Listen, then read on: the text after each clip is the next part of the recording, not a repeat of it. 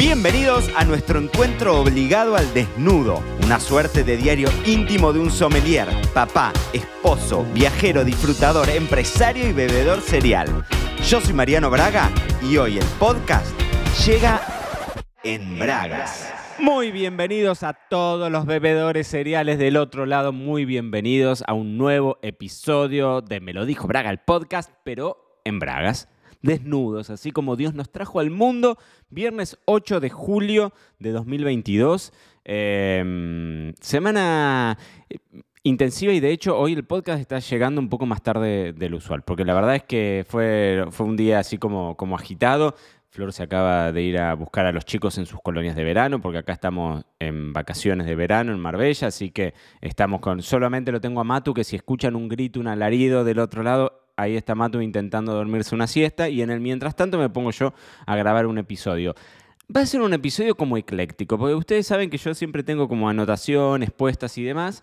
Eh, el tema es que me acabo de poner a, grabar y me doy cuenta que no tengo el celular encima. Así que esto es así, porque esto ustedes tienen que saberlo.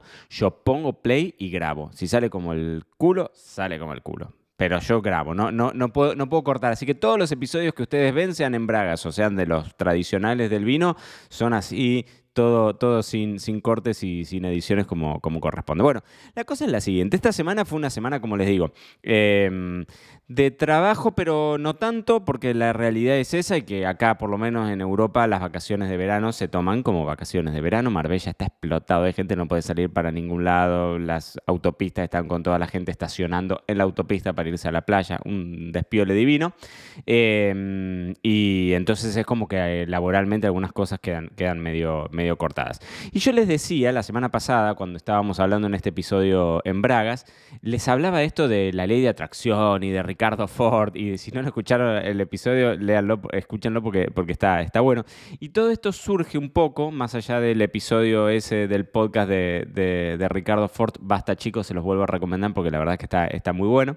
Em, ando leyendo por estos días un libro de Tony Robbins, que es uno de los grandes gurús como de, del desarrollo personal, si se quiere, que se llama Poder sin Límites, que es un libro como muy de cabecera de todos los grandes, eh, digamos, toda la bibliografía que tiene que ver con desarrollo personal, con la ciencia del desarrollo personal, mucho de eso parte a raíz de este libro de Tony Robbins. Y en donde habla mucho de esto, de la ley de atracción, de cómo uno ve el mundo y cómo en definitiva las cosas se terminan dando de la forma en la que uno lo ve. ¿No?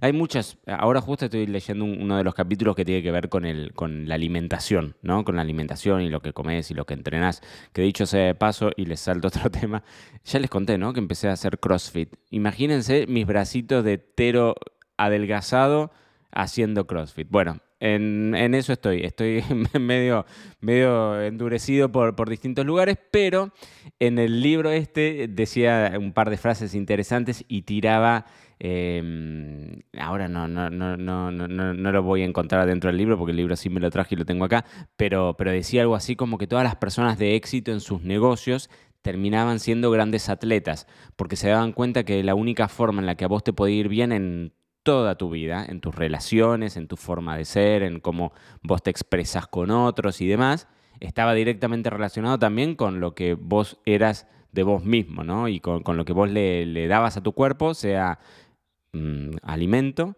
y lo que vos le das a tu cuerpo sea a través de la energía, del, del, laburo que le hagas, del entrenamiento físico y del desgaste físico y demás. Pero bueno, en realidad lo que les quería contar de este libro es un par de frases que, que, me parecen interesantes, que las tengo... Si ustedes me vieran en este momento, estoy parezco, vieron esos que se ponen a leer los libros, les voy a recitar un poema de, Neruda. Pero hay un par de... Yo me tomé la, la costumbre, desde hace ya un par de años, de animarme a rayar los libros. Yo usualmente los libros los tenía como, leía bastante de chico, después durante muchos años no leí nada y ahora hará un par de años que, estoy leyendo y estos últimos dos años leyendo mucho más duro. Y, en estos últimos años sí me tomo el, atrevimiento, si se quiere, de rayar. Tengo en mi mesita de luz dos eh, fibrones de distintos colores como para ir anotando ideas y resalto resalto conceptos que me parecen interesantes, porque esto eh, en cuanto a la lectura muchos dicen, ¿no? O sea, no sientas miedo en dejar el libro a mitad de leer, si te pareció un libro que fue un bodrio, que no te suma nada y que a vos en este momento de tu vida no te suma, déjalo de leer, no sientas miedo por eso, pero si encontraste un libro que de verdad te gusta mucho, léelo, subrayalo, sacale las partes más interesantes y en algún momento de tu vida reléelo, volvelo a leer. Entonces esta práctica de resaltar así frases como que son interesantes me parece que viene bien porque eh, otra de las cuestiones eh, que, están buenas en, respecto a la lectura, que lo compartas, ¿no? que si tenés algún eh, conocimiento, alguna reflexión, alguna cuestión que te quedó en la cabeza dando vueltas, decíla en voz alta, expresásela. Yo a Borsani le rompo soberanamente cada, todas las noches, le digo, escucha esto, mira. Y entonces les leo alguna de esas frases, las mismas que les leo a Borsani a la noche, se las voy a leer a ustedes porque me parecen interesantes. Em, dice, para mí el éxito está en la continuidad del esfuerzo de quien aspira a más es la oportunidad de progresar incesantemente en los aspectos emocionales, sociales, espirituales, psicológicos, intelectuales y económicos. ¿no? Como eh, ven todas estas cuestiones que como que en realidad todo tiene que ver con todo, ¿no? Y que si uno es exitoso en sus relaciones, en definitiva, termina siendo exitoso en otros ámbitos de la vida. No sé si están así, pero sí todo esto parte de la idea, esto de que si uno está bien consigo mismo, es más fácil que el resto de las cosas se, se, se acomoden, ¿no? Y en este libro que justamente habla de ese desarrollo personal y de la ley de atracción y de cómo, en definitiva, lo que vos analices del mundo, cómo vos veas el mundo con la... Con la miren, hay un, aprendizaje que me dejó este libro que parece una boludez lo que le voy a decir, pero es... Mucho tiene que ver tu expresión corporal, ¿no? Y cuando vos hablas con una persona que quizás no, no, está pasando por un lindo momento, o está triste, o está con, con, algún tipo de depresión o algún problema, en general tienen la, están cabizbajos, ¿no? O sea, la mirada para abajo. Y esto está estudiado porque el libro está lleno de, digamos, de extractos de papers y demás que, tienen todo su, su, respaldo científico, en donde hay estudios que efectivamente demuestran que la posición en la que vos pongas los ojos o la mirada condiciona la forma en la que ves las cosas.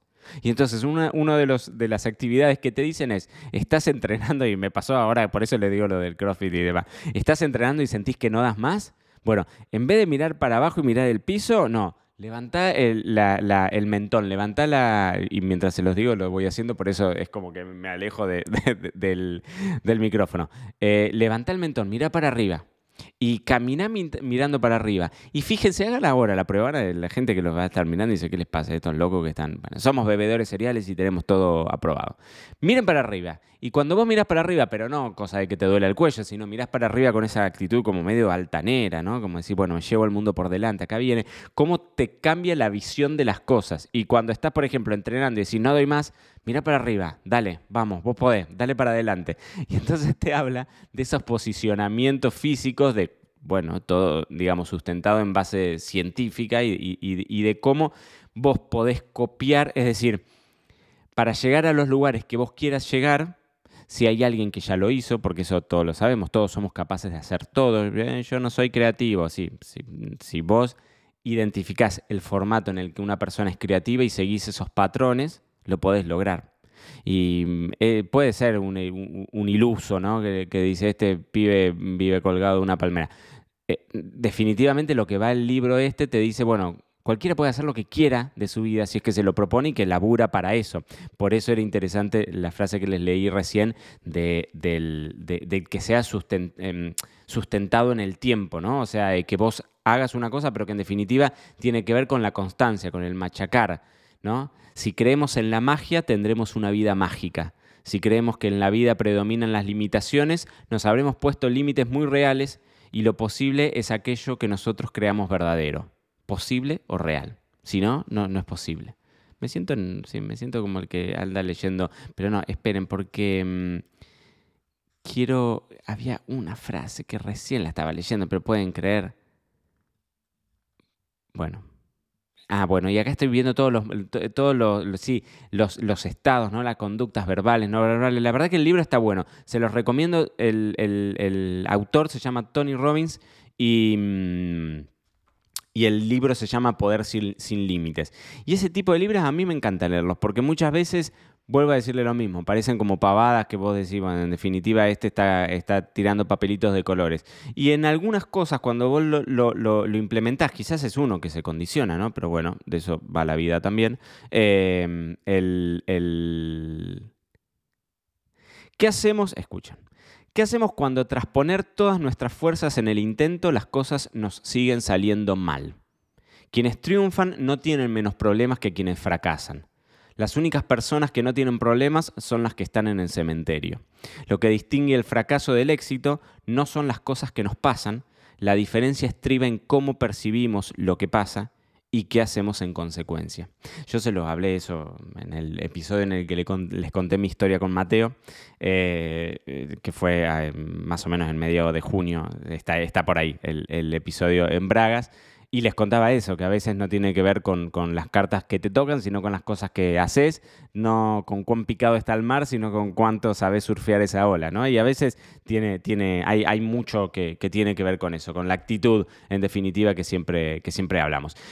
Eh, fue un capítulo, un episodio medio raro. Pero bueno, en definitiva, viernes 8 de julio, acá por lo menos arrancamos con el verano a full.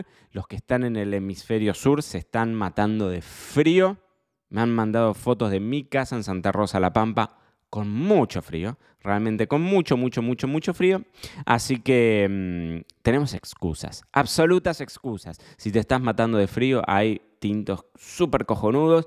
Y acá yo tengo fin de semana, viene mi hermano, vamos a hacer asados, vienen los sobrinos, así que haremos fiesta, gran fiesta, gran, comeremos, beberemos, porque es fin de semana y nuestro cuerpo lo sabe. Esto fue todo por hoy. No te olvides suscribirte para no perderte nada y que sigamos construyendo juntos la mayor comunidad de bebedores cereales de habla hispana. Acá te espero en un próximo episodio.